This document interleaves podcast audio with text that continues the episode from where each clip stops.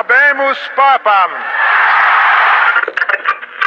Aham, Cláudia, senta lá.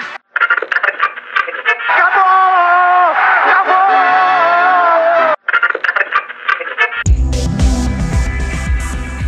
Agora na Rádio Web UFN, você ouve Rádio Blog, um programa que reúne podcasts produzidos pelos acadêmicos do curso de jornalismo da Universidade Franciscana.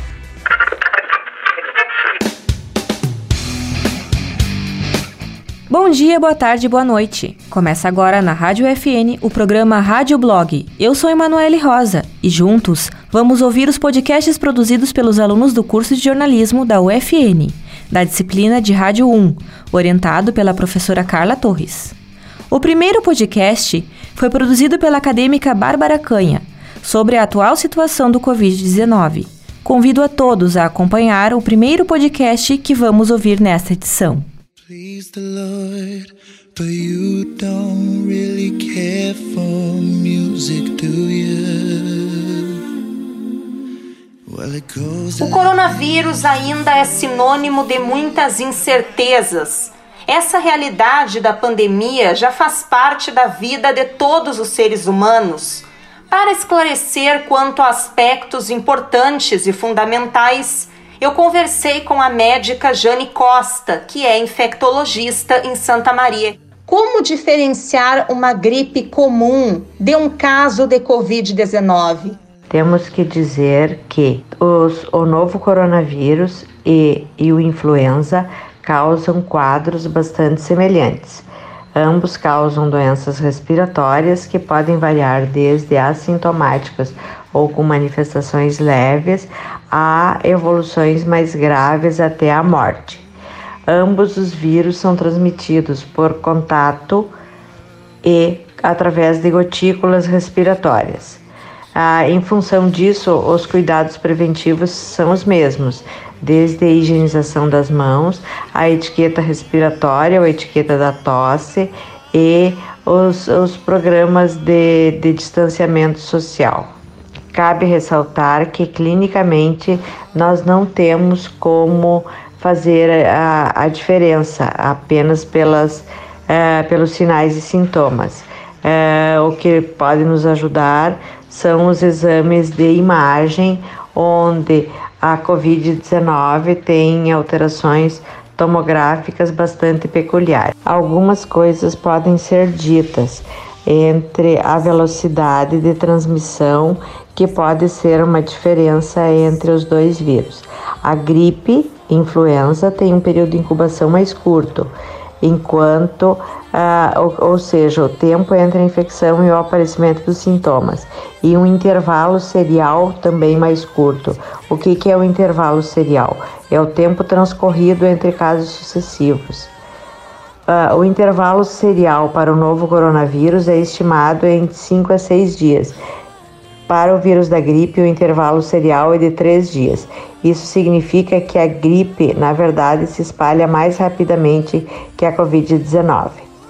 Além disso, a transmissão nos, nos primeiros 3 a 5 dias da doença ou a transmissão potencialmente pré-sintomática é um dos principais fatores da transmissão da gripe. Já na Covid-19, a transmissão pode ocorrer 24 a 48 horas antes do início dos sintomas, mas esse não parece ser o principal fator de transmissão. O que determina que um paciente está curado do Covid-19? Temos que salientar que das pessoas infectadas com o novo coronavírus, 80% não apresentarão sintomas significativos. 15% necessitarão internação hospitalar com suplementação de oxigênio e, e, e outras terapias, e 5% terão necessidade de tratamento intensivo, né, em função das várias alterações fisiopatológicas decorrentes da infecção. Com todas essas manifestações, é, várias coisas têm se discutido com relação a critério, a duração da doença e critérios de cura.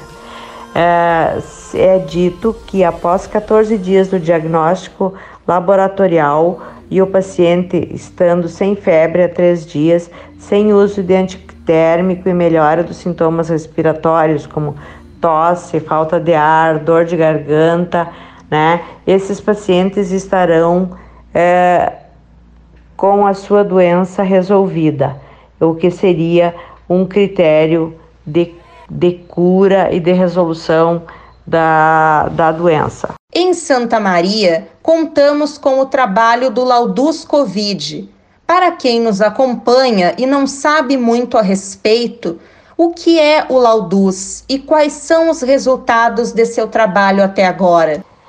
A Laudus uh, é uma organização não, governa não governamental que foi criada em Santa Maria, que criou a primeira plataforma de telemedicina sem fins lucrativos do Brasil, é, iniciando os teleatendimentos no dia 21 de março de 2020.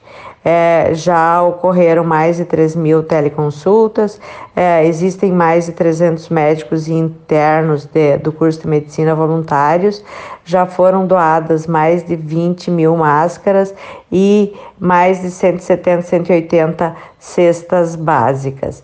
Então, a Laudos é uma, é, foi uma grande iniciativa a partir é, organizada a partir é, de profissionais da área médica e estudantes do curso de medicina da Universidade Federal de Santa Maria, posteriormente com aplicação por docentes da UFSM e da UFN e que foi abraçada, por assim dizer, por vários uh, empresários da cidade e com, que com isso uh, conseguiu se estabelecer e, e, e oferecer esse serviço para a comunidade.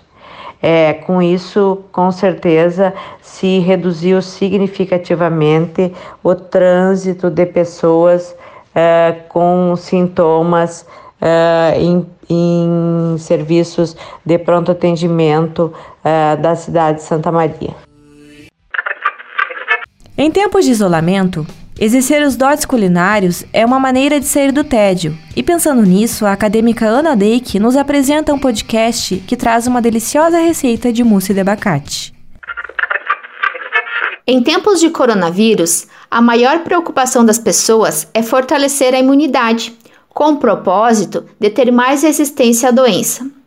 O programa convidou a nutricionista Gabriela Guaretzky Romero para nos ensinar alguma receita prática que pode ser feita no dia a dia. Ela nos indicou o mousse de abacate, que além de ajudar no sistema imunológico, é saboroso e nutritivo. Vamos à receita? Mousse de abacate. Uma colher de chá de mel, quatro colheres de cacau em pó e um abacate. O preparo é misturar tudo e servir. Ao invés de comer um chocolate de sobremesa, experimente fazer esse mousse.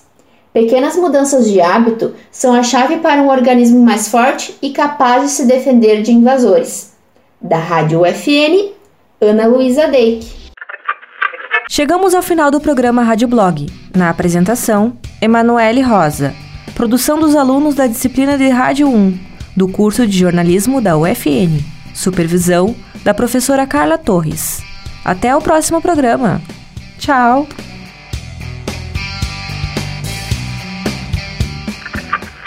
Você ouviu Rádio Blog. Nesta edição, uma participação dos acadêmicos da disciplina de Rádio Jornalismo 1 do curso de jornalismo da Universidade Franciscana. Na Central Técnica, Clenilson Oliveira e Alan Carrion. Orientação: professora Carla Torres.